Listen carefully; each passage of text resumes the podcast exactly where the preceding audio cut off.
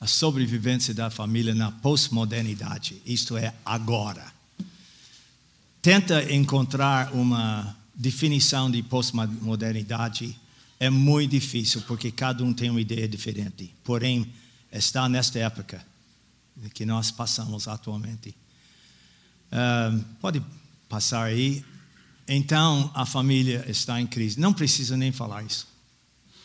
Uh, nós viajamos semana após semana, às vezes fazendo até 35 seminários por ano, uh, lidando com casais no aconselhamento e a gente tem visto os problemas, famílias fragmentadas, uh, filosofias modernas como humanismo, uh, materialismo, hedonismo, relativismo, está batendo direto na igreja e na família.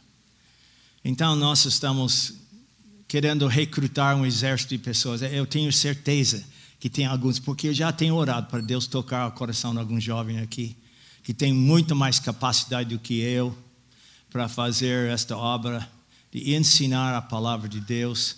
Louvo a Deus pelos pastores desta igreja que têm uma visão para ajudar a família, trabalhando com a família. Então, isso é bênção. Agora, o apóstolo, não apóstolo não, Moisés, você lembra, uh, é, 120 anos de idade, está para morrer. Deus vai ser. A única pessoa nós temos na Bíblia em que Deus enterrou. Ele não entra na terra prometida, mas ele está na beira do rio Jordão, com todo Israel. E o livro de Deuteronômio é um livro que registra as mensagens, os ensinos deste grande homem Moisés. Uh, passando a liderança para Josué, uh, ele levaria o povo uh, conquistando as nações e dividindo as terras e fazendo tudo que uh, ele precisava fazer. Você lembra que Josué era o discípulo, era o discípulo de Moisés, também Caleb, o colega dele. e então, aqui nós temos em capítulo 6 registrado realmente uma das mensagens principais de Moisés diante da situação do povo. Eles estão entrando na terra prometida. Moisés está muito preocupado na família israelita. Então, ele dá essa mensagem. Aqui tem quatro pontos, e eu vou começar lendo a partir de versículo 1 de Deuteronômio, capítulo 6. Agora, deixe-me só dizer: lembra uma coisa, esse homem está velho. Não, não tão velho quanto Jaime, mas está velho. ele está com 120 anos e ele não tem microfone, não tem PowerPoint, não tem nada das coisas que nós temos hoje. E ele então prega, depois ele vai 10, 15 metros, tem outro que passa a mensagem para a próxima sessão, porque tínhamos 8, 10 sessões, mais que um milhão de, de, de gente lá. Então, ele, esta mensagem que ele pregava devia ter levado três, quatro horas. E então ele fala alguma coisa, passa, passa para lá, para lá, que nem eco. Hein? Então, esta é a mensagem e ele escolhe muito bem nas palavras. Estes, pois, são os mandamentos, os estatutos e os juízes que mandou o Senhor vosso Deus para ensinar-vos para que os cumprisseis na terra que a, a possuir. Hein? Para que temos ao Senhor esse é ponto um que eu vou destacar. Seu Deus, teu Deus, e guardas todos os seus estatutos e mandamentos. Que eu te ordeno, tu, teu filho e o filho de teu filho, quatro gerações aqui, todos os dias da tua vida, e que teu, uh, teus dias sejam prolongados. Ouve, pois, ó Israel, e atento em os guardares, para que bem te suceda, e muito te multiplicas com, como te diz o Senhor Deus de teus pais, na terra que emana leite e mel. Ouve, Israel, o Senhor teu Deus é o único Senhor. Amarás, pois, o Senhor teu Deus de todo o teu coração, de toda a tua alma e de todas as tuas forças. Primeira coisa em relação a Deus. A sobrevivência está ligada intimamente ao relacionamento com Deus. E eu falo com os papais e mamães aqui, especialmente os papais. Vocês são sacerdotes espirituais nas suas casas. Uh, vocês cuidam do ambiente espiritual e emocional do seu lar. Eu, eu, peço para vocês seriamente pensar nesses três pontos. Ele fala primeiro sobre temor do Senhor. Você entende o que é isso? Sabe que não é ter medo de Deus.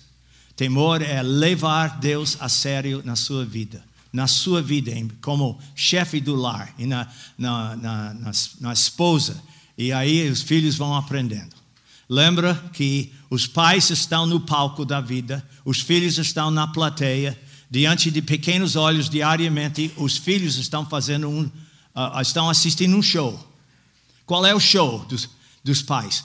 Primeiramente, verticalmente, o relacionamento que eles têm com Deus. Isso vai impactar tremendamente. E se você não tem relacionamento íntimo com seu Deus, está passando a hora de fazer isso, porque o filho está de olho em você, papai e mamãe. Então, relacionamento vertical e o relacionamento horizontal, que é relacionamento que você, marido, tem com a sua esposa e você, esposa, tem com o seu marido. Eh, eu sempre falo que uh, que o maior presente que um pai pode dar para seu filho é amar a mãe dele. Deixa eu dizer isso de novo, porque às vezes a gente passa por cima de coisas importantes. O maior presente que um homem pode deixar para seu filho é amar a mãe deles. E sabe por que o homem no altar da nossa igreja, não nossa igreja, na igreja em geral, não sabe amar sua esposa porque não tem um exemplo no lar. Não tem modelo no lar e não sabe amar a esposa. Ele fica romanticamente envolvido com ela, e mas o amor verdadeiro é que segura o casamento. Então ele não tem. E o maior presente que uma mãe pode dar para sua filha é seguir a liderança do pai dela. Às vezes é uma liderança falha. Mesmo assim, seguir a liderança. E Deus vai abençoar. Então, ah, os pais são tremendamente importantes uh, nessa questão da sobrevivência no lar. O temor do Senhor é levar Deus, marido, esposa, levam Deus a sério em cada momento, cada palavra que você lê diariamente com seus filhos, que eles vão ser impactados pela sua vida. Eu falo sempre que o lar é refúgio contra a violência, violência contra o ódio, contra uh, o bullying. Tudo que os filhos encontram na escola ou na rua então, eles têm que chegar em casa e lá encontrar um, um lar de harmonia e paz. Não um lar perfeito, que não existe lar perfeito. Nós já sabemos disto, mas um lar cristão existe. Então, papai e mamãe, você tem muito a, a fazer em relação a isso. Segundo é obedecer ao Senhor. Obediência. Uh, é, e a terceira é amar o Senhor de todo o coração. Essa em relação a Deus. Agora, várias vezes no correr de 55 anos de ministério, gente, eu tenho me examinado e tenho chegado a reconhecer que eu não amo meu Deus como eu devo. Amo a obra de Deus, eu amo. Amo fazer um livro, amo fazer um programa de televisão, amo, amo, amo. Eu me lembro uma vez nós estávamos, acho que Sônia e Regina, ou Sônia e Marinho estavam lá é, no Colégio Batista quando nós lançamos um livro. Isso foi mais que 35 anos atrás. Era um livro que eu gastei um, um ano para escrever. Enfim, o livro saiu. Eu estava muito animado sobre aquilo e Vencedores por Cristo cantava lá. Fizemos um negócio sábado à noite no colégio, no auditório do Colégio Batista em Perdizes. E depois eu estava indo para casa sozinho e Deus bateu em mim. Jaime, você anda, eu eu estou contente que você escreveu esse livro. Porém, a pergunta que eu faço para você, Jaime, o Espírito Santo foi tão claro para mim. Você me ama? Porque eu vejo que você ama escrever livro. Você, você ama fazer trabalhos. Isso sim. Mas você me ama. Eu puxei o carro de lado, parei e comecei a chorar e disse: Senhor, eu, eu, eu, confesso que eu amo mais o lançamento desse livro do que amo o Senhor. Então eu peço perdão, Senhor, e ensina-me a, a, te amar. Então, papai e mamãe, levando o filho para a igreja é maravilhoso, escola dominical é parte, mas o, o impacto que, que você faz no seu filho quando você ama seu Deus é tremenda. Os seus filhos vão aprender a amar o Deus do papai e da mamãe. Então, e obediência, é claro. o que, que eu vou dizer?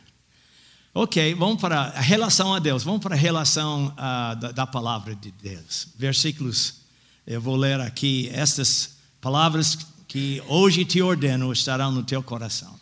Não na apostila lá cristão. Estamos cheios de apostilas. Temos nove cursos que nós fazemos. Mas uh, a palavra tem que estar no seu coração. Uh, tu as encucarás isto, essa palavra encucarás na língua hebraica tem a, a ideia de pressionar, de gravar no coração da criança. Tu as encucarás a teus filhos e também netos. Hein? Não falou netos aqui, mas delas falarás assentado em tua casa. O que está fazendo quando está sentado em casa? Está mexendo com o celular? Ou está com TV acordado, ah, ah, ligado? assentado em tua casa, andando pelo caminho, não tinha BMW, Mercedes naquela época, tinha cavalo burrinho, alguma coisa assim, então andava muito a pé. Tinha mais tempo para gastar com o filho hein, do que hoje. É, pelo caminho, ao deitar-te e ao levantar-te. Eu tive o privilégio de levar Melinda e Márcia, nossas duas, duas das nossas três filhas, para Jesus, uma noite ajoelhado da cama da Melinda, é, eu é, para orar e Melinda e Márcia disse: Papai, nós queremos entregar nossa vida para Jesus. Gente, não tem evangelismo mais dramático do que isso. Levar seus filhos para Jesus, dar vida eterna para seus filhos. E papai, eu pergunto a você se tem filhos, você tem certeza que seu filho que tem uma certa idade conhece Jesus? Porque é uma coisa levar filho para a igreja, e esta é importante, mas de poder orar com eles, entregar suas vidas para Jesus, foi uma coisa especial para o Pai. Também as atarás com um sinal na tua mão, aqui, aqui. Vai, vai colocar o versículo bíblico aqui. É, e serão por frontal entre os, os olhos, aqui. Para que quando a criança olha para o papai, ele vê a palavra de Deus, gente. É, é, é parece que é uma coisa fanática, e nós temos que ser fanáticos, porque estamos vivendo numa, numa época de grande mentira. O, o, o Deus da mentira, que é o diabo, ele está tentando enganar todo mundo. Então, dentro do lar, dentro da família, tem que ter verdade. E essa verdade é a palavra de Deus. Eu, eu tenho desafiado nos últimos 5, 10 anos nos seminários para papai, mamãe também, mas especialmente papai, é, discipular seu filho. Eu quero dar uma sugestão para você. Isso é coisa séria, você vai ter que dar uma, dar uma olhada na sua agenda, porque já está lotado, mas você vai passar tempo semanalmente com cada filho. Vai levar filho para a pizzaria, para tomar um café, vai ter algum sistema de estudo, alguma discipulação, vai, quem sabe vai decorar um versículo. Pai, você já decorou um versículo bíblico com seu filho? Se você declara por semana um versículo bíblico semanal, em, 50, em um ano dá 52 versículos bíblicos. Em dois anos, 104. 104 versículos bíblicos decorados para o filho usar aquilo no momento de crise, no momento de aflição, no momento de problema. Ele tem na palavra de Deus. E o investimento, eu vou dizer uma coisa, é bem melhor, é bem maior do que você pode imaginar porque a palavra de Deus mexe com todo o coração, pequeno e grande. Então, quero sugerir, talvez, é, leva sua filha para o shopping, senta lá, toma um sorvete juntos, e quem sabe, dez minutos de conversa ou alguma pequena palavra, vai discipulando sua filha. E seu filho leva para o jogo de futebol, eu sei que lá seria difícil estudar a Bíblia. especialmente com os palavrões dos corintianos, aí é, meio, é, meio difícil. Oh, desculpa, corintianos, eu amo vocês, vocês são muito especiais, mas a Bíblia diz que o justo florescerá como palmeiras. Brincadeira, gente. Dizem que nós não devemos usar a palavra de Deus assim, não sei, mas. Senhor, me perdoe se eu pequei. Mas o que eu estou querendo comunicar aqui, a seriedade nós estamos vivendo. Olha, deixe-me só olhar. Uh, põe seu dedo aqui, vamos olhar rapidamente capítulo 32. É outra passagem de Moisés, capítulo 32, versículo 46. Gente, isso é tremendo. Disse-lhes: aplicai o coração a todas as palavras. Devemos aplicar a palavra de Deus. Aplicar ao coração a palavra de Deus. Hoje, testifico entre vós, para que ordeneis aos vossos filhos que cuidam de, e cumprem todas as palavras desta lei. Olha o versículo 47. Porque esta palavra não é para vós outros coisa vã. Não é uma banalidade, não é uma coisa que podemos fazer ou deixe de fazer. É uma emergência. É uma emergência. É a vossa vida. É a vossa vida. Diariamente eu tenho que levantar e eu tenho que mergulhar na palavra de Deus para poder liderar minha esposa. Meus filhos são casados. Mas, é, para mim e para você, precisa uma hora. Levanta mais cedo, leia a palavra, medita, ora, conversa, ora com a esposa. Minha pesquisa mostra que a maioria dos casais cristãos criados em nossa igreja evangélica não oram juntos uma vez por semana. Somente na mesa agradecendo a Deus pela comida. Ótimo! Mas precisamos aprender e papai, marido, você precisa tomar liderança nisso. Esposa, você deixa o que você está fazendo e vai sentar com seu marido, mesmo que seja cinco minutos. Faz uma diferença tremenda. Eu nunca tive um casal no consultório é, com sérios problemas. Com problemas em outras áreas, sim, mas problemas conjugais. Nunca tive um casal que ora semanalmente juntos. Porque a oração é, é poderosa. Oração é coisa mágica conversar com Deus, confessar seu pecado, falar humildemente diante da esposa em oração, o que você está sentindo é tremendamente importante. Ok, em relação à palavra, não posso enfatizar demais, é a vossa vida. Será que nós entendemos isto? É a voz. Ah, Jaime, porque você é pastor, você fala isso. Não, é para todo mundo. É para todo mundo. Em Vencedores por Cristo, nós desenvolvemos um, um treinamento sério uh, de dois, três meses antes de viajar, né? fazer evangelismo. Preparamos o casal e usamos só a palavra de Deus, gente. Os jovens que estão aqui lembram consciência limpa e autoestima, alto valor e etc, etc, etc. é, tinha grande valor porque a palavra de Deus era principal. Agora, Deus tem me falado que, Jaime, Agora você já está quase 80 anos de idade. Você lembra o que eu falei em Isaías 55? Que a minha palavra não volta vazia. A, a palavra do Jaime Kemp pode voltar vazia. Mas a palavra de Deus não volta vazia. Vai cumprir o que Deus tem. Então, se eu sou fiel na palavra, na palavra, eu estou falando aqui, gente, é, então Deus vai abençoar e nós temos todos os nossos seminários é, tem, são permeados com a palavra de Deus. Tremendamente importante. Ok, vamos para o ponto 3, em relação à resposta ao enriquecimento. Perigo, veja o perigo. Estou voltando agora ao capítulo 6, versículo 10. Havendo-te, pois, havendo-te, pois, o Senhor teu Deus introduzido na terra que sob o juramento prometeu a teus pais, Abraão, Isaac e Jacó, te daria grandes e boas cidades que tu não edificaste. Entrando na terra, Israel ia receber casas, mansões daquela época, que eles não construíram, porque as nações vão ser vencidos, vão ser expulsos daquela terra. Aquela terra até hoje pertence a Israel. E sabe uma coisa? Cristianismo e Israel, Israel e, e, e, e judaísmo são intimamente ligados. Nós somos o Israel de Deus, nós gentios, nós somos o Israel de Deus. E há uma ligação íntima, desde Abraão até esse presente dia. Por isso, nós precisamos dar muito cuidado e carinho para esse país pequeno, Israel.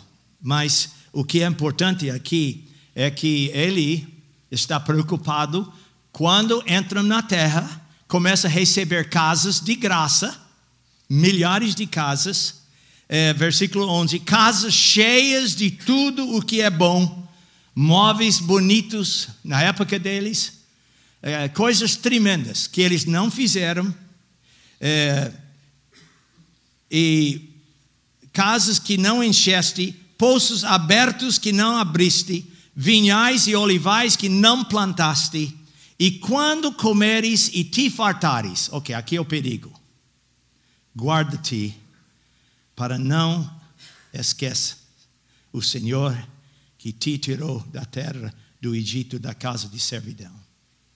Aqui é perigo. Então, a gente, no correr dos anos, eu tenho visto casamentos defra, uh, uh, acabados, porque o dinheiro entrou. E Deus não é contra o dinheiro, não é contra o pobre, não é contra o rico. Mas o dinheiro tem a tendência de uh, desviar de Deus. Põe o seu dedo aqui, olha comigo rapidamente em 1 Timóteo capítulo 6. Você já sabe o que é 1 Timóteo 6, não? Paulo está falando para seu filho na fé, Timóteo, sobre dinheiro, sobre riqueza. E aqui em versículo 6 até versículo 19, não, não vamos ler toda a passagem, não. Tem três categorias aqui. Você está numa dessas três categorias hoje. Todos de vocês. 1 Timóteo 6, versículo 6. Ok? Uh, Paulo fala para o primeiro grupo, aqueles que não são ricos, provavelmente a maioria da gente aqui. Eu teria que ir lá na garagem ver que os carros vocês dirigem lá. Se tem muito BMW, muito uh, Mercedes, muito. Uh, ou se a maioria são Fusquinhos ou Golzinhos ou. Go... não vai dizer muita coisa, mas às vezes de alguma coisa. De fato, esse grupo aqui é, não são ricos, ok? A maioria de nós, provavelmente. De fato, grande fonte de lucro é a piedade com contentamento. Porque nada tem trazido para o mundo. Alguém nasceu com uh, relógio seco no, no braço? Acho que não. Eu nunca vi um nascimento assim. Então você entrou no mundo nu Uh, nem coisa alguma podemos levar dele. Olha, esses ricos pensam que vão levar com ele o dinheiro, hein? que coisa interessante, não? Uh, tendo sustento e com que vos, uh, nos vestir, estejamos contentes. Uau, isso é para aquele que não é rico. Não estou dizendo que não, não tem vontade ou que você não, não, não tem ambição de ficar rico. Se é para a glória de Deus, aleluia. E alguns de vocês têm, têm uh, uh, bênçãos dados pelo fato que Deus tem abençoado vocês financeiramente.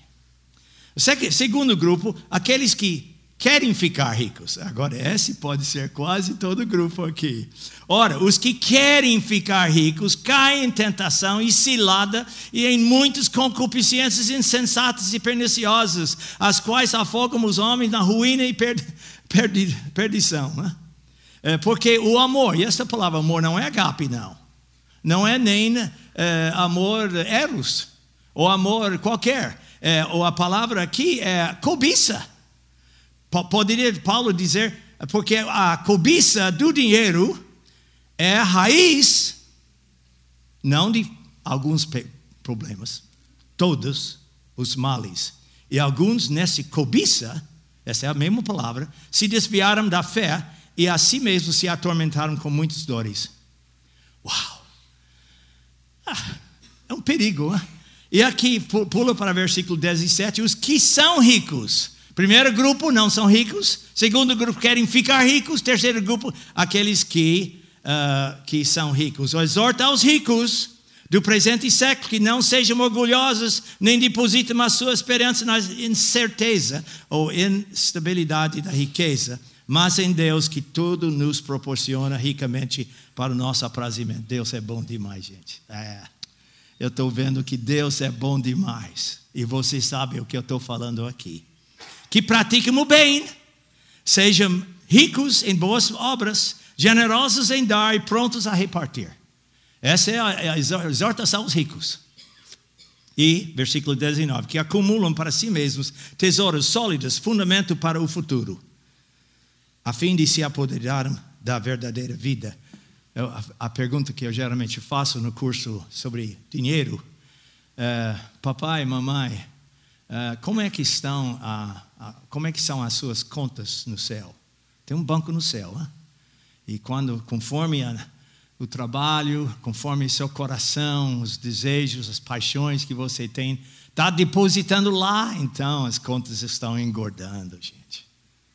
Porque lá não tem ladrão. Você viu lá em Morambi? Uma casa que fica na esquina, tinha uma placa imensa, diz: Senhor ladrões, esta casa já foi roubada três vezes, passa para outro proprietário. É? Alguns de vocês entendem muito bem o que eu falo, porque no céu não tem roubo, não tem ferrugem, ah, não tem inflação, tem bastante ah, ah, correção monetária. Uau! Então, esta passagem aqui representa mais ou menos o que Moisés está dizendo em uh, capítulo 6. Cuidado perigo esquecer do Senhor. E pais, seus filhos fiquem preocupados com seus filhos, porque vivem numa sociedade tremendamente materialista. E o perigo é como vão seus corações. Eu falo para os jovens, o brasileiro tem muito desejo de ter filho na faculdade. Eu já não tenho esse desejo.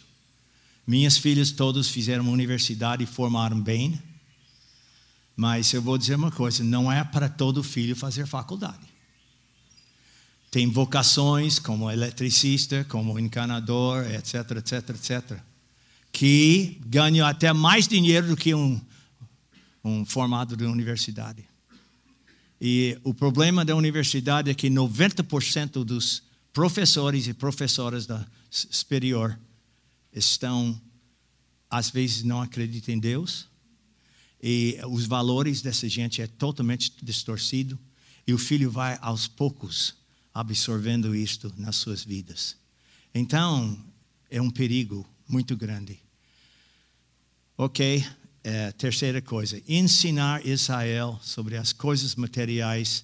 Não esquece, quando recebe a casa bonita, móveis lindos, olivais e, e vinhais e, e etc, etc. Não esquece. Deus deu tudo isso. Ponto 4. A respeito da sobrevivência da família. Ok, versículo 20. Eu não vou ler todo o trecho, só dois versículos. Quando teu filho no futuro. Estão pensando no futuro, gente, desse Brasil eu tenho grande esperança que Deus ainda vai fazer uma grande obra nesse país. E ore pelo Portugal, porque eu vou dizer uma coisa: 70% dos casamentos dão em divórcio lá. E não existe, que eu saiba, um ministério específico sobre a família. É muito triste. Nós estivemos lá com campamentos com 150 jovens. E o jovem chega, Senhor Jaime, me dá um abraço. Não tem pai. O pai, o trabalho dele é dar braços. Não é só dar braços, mas é uma coisa importante. Então eles vêm para acampamento carente porque o pai sumiu do mapa. Foi embora. Isso é muito triste. A família portuguesa está em sérias situações piores, penso eu, do que a família brasileira. Ore pela família portuguesa. Quando teu filho do futuro te perguntar, dizendo: Que significam os testemunhos, estatutos e juízes que o Senhor nosso Deus vos ordenou? Então dirás a teu filho: Éramos servos de Faraó no Egito, porém o Senhor de lá nos tirou com poderosa mão. Eis que o filho precisa saber: que seu Deus tem uma mão poderosa. E é você, papai e mamãe, que vão comunicar isso para os filhos. É você. Tira do arquivo da sua experiência uma lição, alguma coisa que Deus falou ao seu coração, uh, alguma experiência que você passa, uma provação, e comunique isso para seu filho. Olha, olha o Deus que nós temos. Olha que coisa tremenda. Olha o Deus. Aí, então, um dia, eh, um judeu levou seu filho, numa sexta-feira à, tarde, para ver o museu de Israel. Nunca havia eh, entrado o menino no, no museu e nem sabia o que era museu. Então o pai foi explicando. Quando chegaram à porta, abriram a porta, lá estava bem na frente uma pilha de pedra. Pai, que são essas pedras? Filho, vamos sentar aqui, eu vou conversar com você sobre o que Deus fez para nossos antepassados. Aí ele começa a contar sobre é, a preparação para sair do Egito e a escravidão dos, dos egípcios sobre os israelitas, e depois falou sobre a saída e a riqueza que eles levavam, porque o povo queria empurrá-los fora. Depois chegaram no Mar Vermelho, olha o que Deus fez, e vai descrevendo isso. Depois lá entraram na terra, estavam com sede, e Deus tirou água da pedra, e vai, vai indo, vai indo, contando todas as bênçãos de Deus. Nuvem durante o dia, e fogo durante a noite, e etc, etc, mana, comida e tudo. E o filho vai começar a pensar, mas que Deus maravilhosa desse Deus de Israel. Aí o pai vai dizer, é, é o mesmo Deus nosso. É o seu Deus, filho. Você entregou sua vida, é Deus que cuida de você, que cuida da gente, que cuida do papai e da mamãe. Então, era essa a experiência que precisa. Quando, então dirás a teu filho, diariamente, papai, se você vê um pôr do sol, olha papai do céu pintando, pintando de novo. Oh. Aqui em São Paulo a gente não vê muito pôr do sol, mas há situações que a gente vê. Então, em relação à sobrevivência, é transmitir a verdade de Deus de pai para filho para neto. Meu neto, ok, eu estou olhando o tempo aqui, está tudo bem. Meu neto James, ele é o filho de Melinda e Paulo, a minha primeira filha. E uh, quando ele tinha seis anos, um menino muito esperto, ele sabia algumas coisas sobre o valor do dinheiro. Ele disse: Vovô, eu quero ganhar dinheiro. Ele, ele viu o valor. uh, aí eu disse: Ok, então vou ensinar você como ganhar dinheiro. Você pega alguns saquinhos de plástico grandes e sobe a rua para direita e para a esquerda e vai batendo na porta da casa e pede os latas de alumínio. Todo mundo tem lata de alumínio. Você pede carinhosamente, eles vão dar para você, você enche os saquinhos e arrasta até a casa. E vovô vai ajudar você a amassar é, e nós vamos vender. Gente, ele ficou tão animado, trouxe sacos, mais sacos de, de latas de alumínio. E uma vez nós fomos vender e deu 100 dólares. Aí eu disse, James, presta atenção agora. Você sabe que todo este dinheiro não é seu. É, é claro. Então, é, é, quanto é 10%? Ele já sabe com seis anos o que era 10%. 10% é 10 dólares. Já sabia. Eu falei, você sabe onde esse 10 dólares vai? Ok, vovó, vai para a igreja. É, vai com toda a alegria para a igreja. E um dia, nós estamos no carro indo para é, vender as latas de alumínio, e ele disse: ah, eu não perguntei isso para você, vovô, mas eu quero saber. E os 90%? Eu disse: Olha, é o seguinte: tudo pertence ao Senhor. Os 90%? Sim, os 90%. Agora, ele dá para você administrar, você é mordomo. Aí eu expliquei o que era mordomo, administrador, ele entendeu. Então você vai gastar isto com muito cuidado, porque o dinheiro pertence ao Senhor.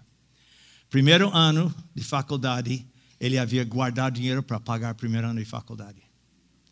Então, ensinar, não sobre faculdade, tanto quanto, mas sobre mordomia e sobre o fa e vovô, você tem uma tremenda oportunidade de impactar seus filhos, seus netos para Jesus. Ok, em relação a Deus, três coisas: é, temer, obedecer e amar, especialmente amar. Segunda coisa em relação à palavra de Deus, que é tão importante nas suas vidas, gente, é tremenda. Eu falo para a juventude hoje em dia, você assiste uma hora de, de, brincando, fazendo aqueles joguinhos, ou mesmo uh, comunicando com as amizades. Você gasta pelo menos 15 minutos conversando com seu Deus. Uhum, é isso mesmo. Pelo menos 15, um terço, ou um quarto do, do, da hora. E depois, em, em relação ao enriquecimento, perigo. Tem alguns homens aqui que eu conheço que têm dinheiro. Mas oh, o que eu tenho visto é que eles sabem administrar esse dinheiro para a glória de Deus. Isso traz muita alegria. E, enfim, qual seria a solução da sobrevivência da família? Transmitindo a palavra de pai para filho para neto. Pai para filho, mãe para filha, neto. Mãe para filho, neto. E sabe uma coisa, gente? Deus é tão bom. Se há uma coisa, depois de 52 anos, andando nesse esse Brasil, me colocando em cada lugar, Deus é bom demais. E eu quero terminar com essa pequena ilustração. Uh, um professor de teologia no seminário falou que Deus é assim. Deus é uh, polícia rodoviária. Esta ilustração funciona mais nos Estados Unidos, mas funciona no Brasil também. Então, você passou a velocidade lá na, na Bandeirantes e a polícia é, pega o seu carro e corre atrás de você. Com sirene ligado, com as luzes vermelhas, e você olha, oh, ai, ai. Ele está perseguindo. Enfim, você fica de lado, ele chega em você e diz: Olha, eu não estou aqui para dar uma multa para você, eu estou aqui para dizer a benção que você tem em seu Deus. Então, eu não podia esperar até chegar em casa para dizer: Você é muito especial.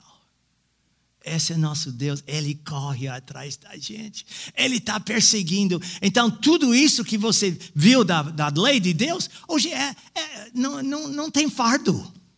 E os filhos têm que ver isso não como fardo, mas com a bênção, porque atrás disto é a bênção de Deus. Amém? Amém?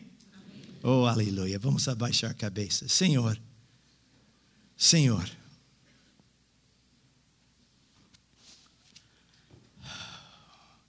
Vivemos numa sociedade que bombardeia nossas vidas, nossas famílias, que tenta uh, trabalhar em nossa vida de tal maneira que nós esquecemos de Deus.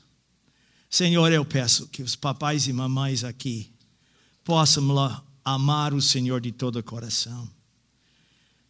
Respeitar, levar a tua palavra seriamente, Senhor. Eu peço, Senhor, que nós sejamos até fanáticos em ensinar a palavra de Deus, discipulando nossos filhos, nossos netinhos. Senhor, eu peço que nós possamos lembrar quando o Senhor abençoar, e o Senhor tem abençoado muita gente aqui, que não esquecemos que isso não é para nosso esbanjamento, não. Isto é para a glória do Senhor, crescimento do teu reino e da tua igreja. Senhor, que não esquecemos isto.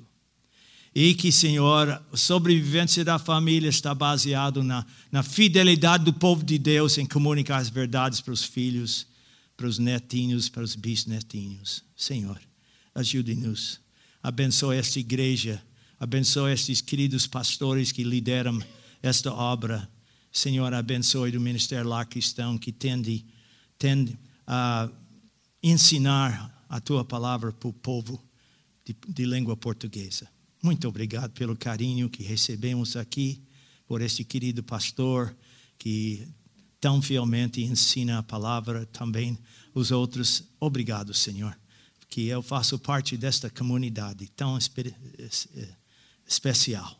E eu quero também agradecer pelos jovens, uh, meninas e meninos, pais, que estão aqui, que participaram no Ministério Vencedores por Cristo durante 52 anos. Senhor, abençoe cada um, eu peço. Agradecido em nome de Jesus. Amém e amém.